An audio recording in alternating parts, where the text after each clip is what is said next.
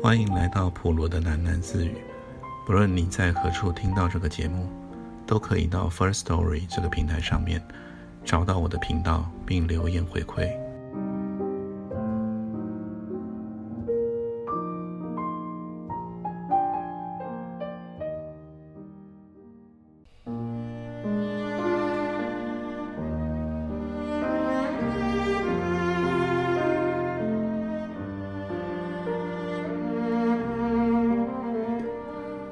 一天外溢，抵消两天行乞；无期徒刑，抵消掉多少天，又有什么差别呢？答不出来。换个问题，他们到底想怎么处理访客呢？这也不好回答。秦先生一定在忙着跟军方交涉中，现在一定是公文满天飞吧？对，他们一定会谈出一个解决方案的。但是，人都到哪去了？守卫们都到哪里去了？为什么全体撤离了呢？虽然不常与他们打交道，但是有人驻守在一旁，总是添了一份生气。如今这儿特别显得阴森森的，空荡荡，连打个喷嚏也回音半响，无聊的让人自言自语。真希望有一个伴。可惜三百磅医生拒绝前来，而金先生自从上次带领的军侠进入了密室以后，再也不曾来过这里。军侠将切好的食料全部移进了碗中，掺入了高蛋白奶水跟麦糊，形成了一碗粘稠的粥状物。他取出了洗碗巾，开始仔细地冲洗手术道具。忽然一阵蜂鸣器作响，显示有人来访。军霞接听墙上的对讲机，是辛先生。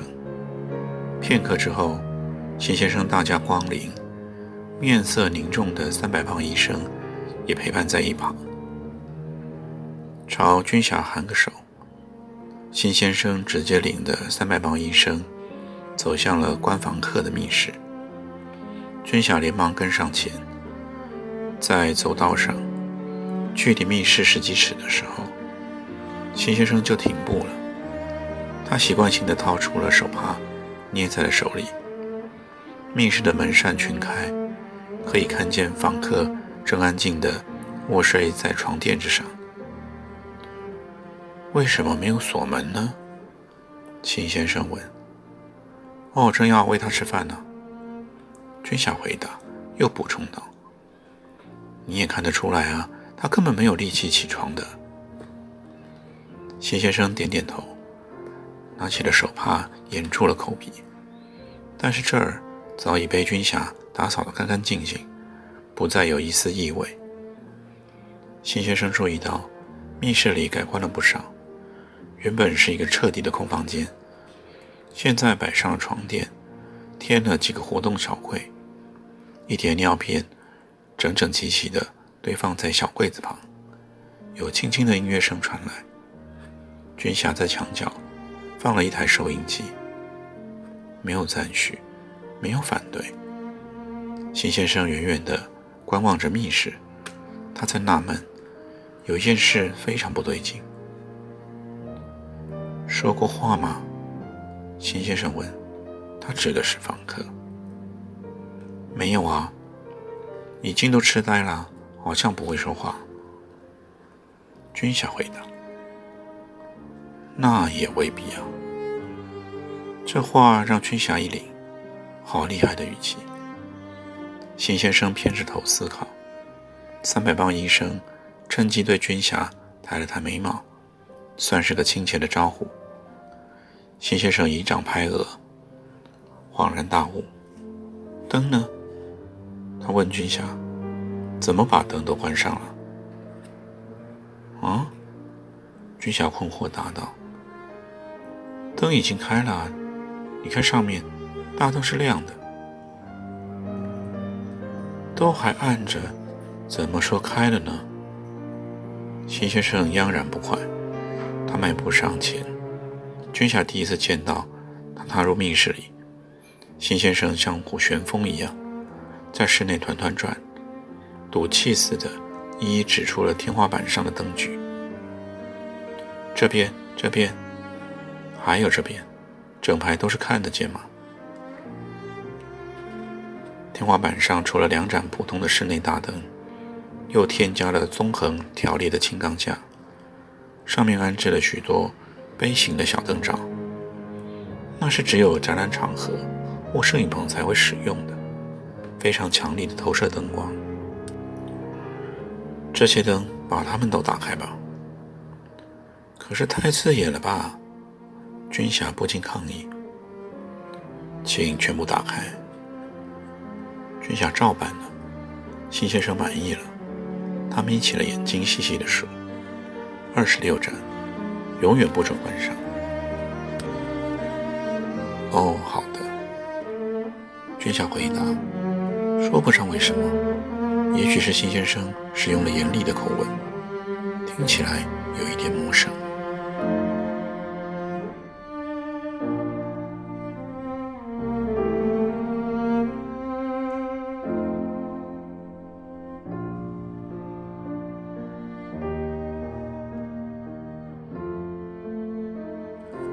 如果说辛先生后来的性情巨变，这一天是一个关键性的转折点，君夏是反对的。学医的素养让君夏学会从深处看征兆。一个病来得又猛又急，背后通常都是源远流长的潜伏期。当深深隐藏的病灶慢慢成熟的时候，浮现出来一阵晕眩，一道紫斑的时候。医生们都知道，转折点早已经弥漫在无法捉摸的地方。他始终情愿相信，辛先生是一个仁慈的人。至于辛先生为什么变得越来越叫人心寒呢？君夏总感到另有原因。也许辛先生的心里还有其他压力的来源，又或者，君夏猜想，是基于好奇，对于答案与真相的好奇。却是他将访客当成了假想敌。这种情况有个俗称，叫做“杠上了”，跟理性无关，是情绪面的问题。一个活生生的例子，就曾发生在军霞的大学寝室里。某个好同学某一天趴在了被窝里做功课，他遇上了一道微积分的习题，据说。算是非常经典的一题。这个同学拆解了半天，解不开来。事情就这么发生了。明明是个素来不太热衷数学的人，明明解题答案就在后几页的课本里，但是同学不肯接受失败，他熬夜的奋力作答，直到累瘫睡着的时候，也没有答出来。接下来，同学连续三天两夜不出门。正日的坐在书桌前，涂写运算程式。他和那道题杠上了！大家都这么不失佩服的说。解开了没有啊？开始有人来敲寝室的门，这样嬉笑的问的。同学在寝室门口挂了一张手绘的纸卡，上面写着“勿扰”。同学翘了几堂很重要的实习课，放弃吃饭，连室友邀他打牌也拒绝。他还在电话里跟女友大吵了一架。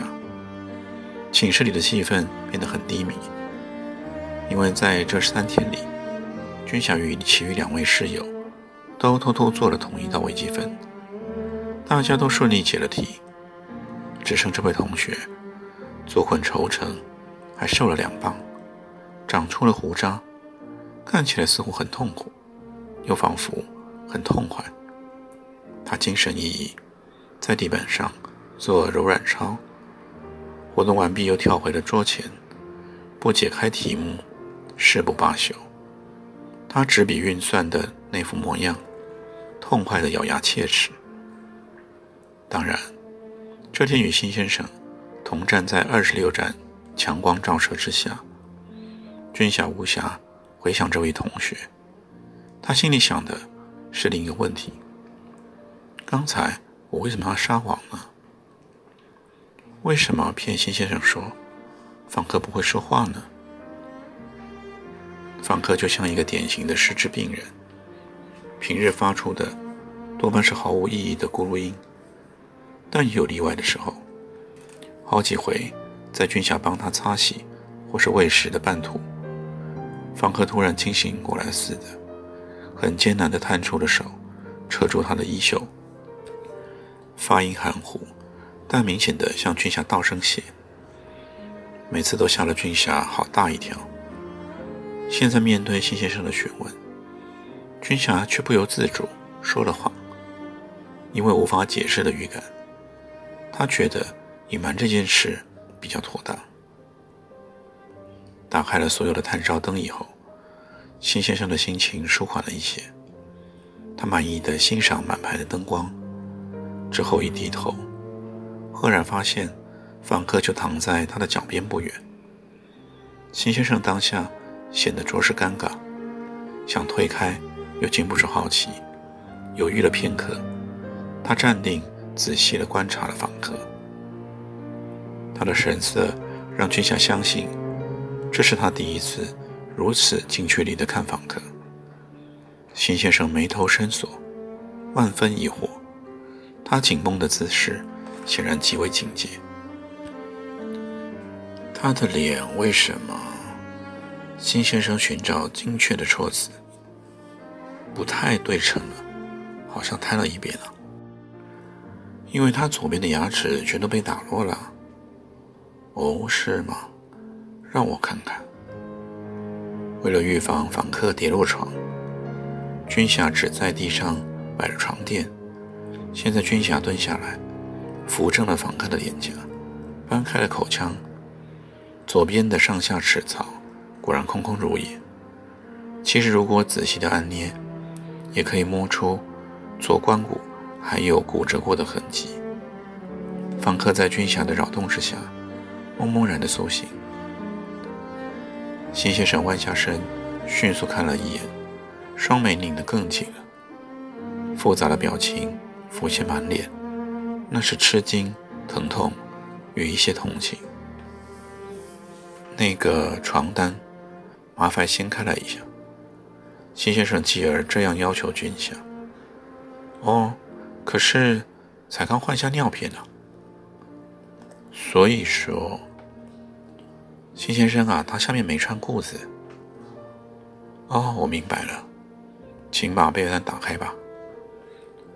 辛先生说，他又转向了三百磅医生，作作态轻松地说：“这边又没有女人。”没什么不好意思的，你说是吧？三百磅医生于是附和的笑了笑。君霞掀开了整片床单，秦先生俯身而视，粉褐的双膝自觉的往上一屈，赤裸的下身传来一阵凉意与空虚。他茫然的转过了头颅，目光渐渐的聚焦，直接的对准秦先生。辛先生马上往后退开，回头四处寻找军霞。军霞就站在了他的旁边。军霞，以后这边就靠你了，请务必答应我，好好照顾访客。若是需要什么帮助，请尽量向我提，不用犹豫，好吗？邢先生离开了。三百磅医生望着他的背影，舒了一口气。开始一步到处查看，又向军霞讨垃圾袋。三百磅医生将守卫留下的私人物品全扫进了袋里，很快就装满了几大袋。军霞陪着他来到医疗专区，三百磅医生从柜子里掏出了几叠文件，全是他亲笔写下的访客病历。哎，不好意思啊，军霞，这是上头命令啊。跟军方有关的东西，我通通都要带走。三百磅医生边说边撕了病历，再胡乱地塞进了垃圾袋里。到底出了什么事啊，君霞问：“那些守卫都不回来了吗？”“哎，不会回来啊！以后啊，这边都是合成的事情了。这也是我最后一次来密室了。”说到这儿，三百磅医生停手，迷茫的游目四顾。老天呐，我真讨厌来这边哎！我告诉你，这间密室啊，很邪门哎，真的邪门。每次来这边呢，就要短命一天。三百大哥，你别吓我！我干嘛吓你啊？三百磅医生正色说：“真的很邪门啊，弄出这样一个地方，没有法律可以管，不会留下记录，你再怎么胡搞，也没有人制裁啊，就毁了。”就全部都走样了，你都不知道啊，在这种地方啊，人可以做出多么奇怪的事情啊！算了，你小孩子听不懂，反正我亲眼看过，好好的人进来这边，没多久全都成了怪物。军霞听得懂，我说真的不骗你，这里啊还会害死更多人的。三百磅医生太感伤了，军霞想。况且他非常不喜欢听见这个“死”字，所以转换话题说：“军方不管了，辛先生现在一定很烦恼吧？”“哎，是我啊，就不会这样说。”三百磅医生搔了搔头：“就我所知啊，是辛先生自己要求他们撤离的，军方当然乐得答应啊。原因呢，你就不用问了，因为我也想不通了。”哎，别想太多了。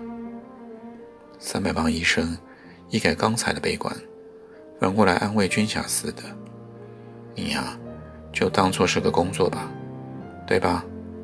以前的事情你就当做不知道。我们啊，讲单纯一点，从现在开始，天不管地不管，访客归你和齐先生两个管，你看多单纯。”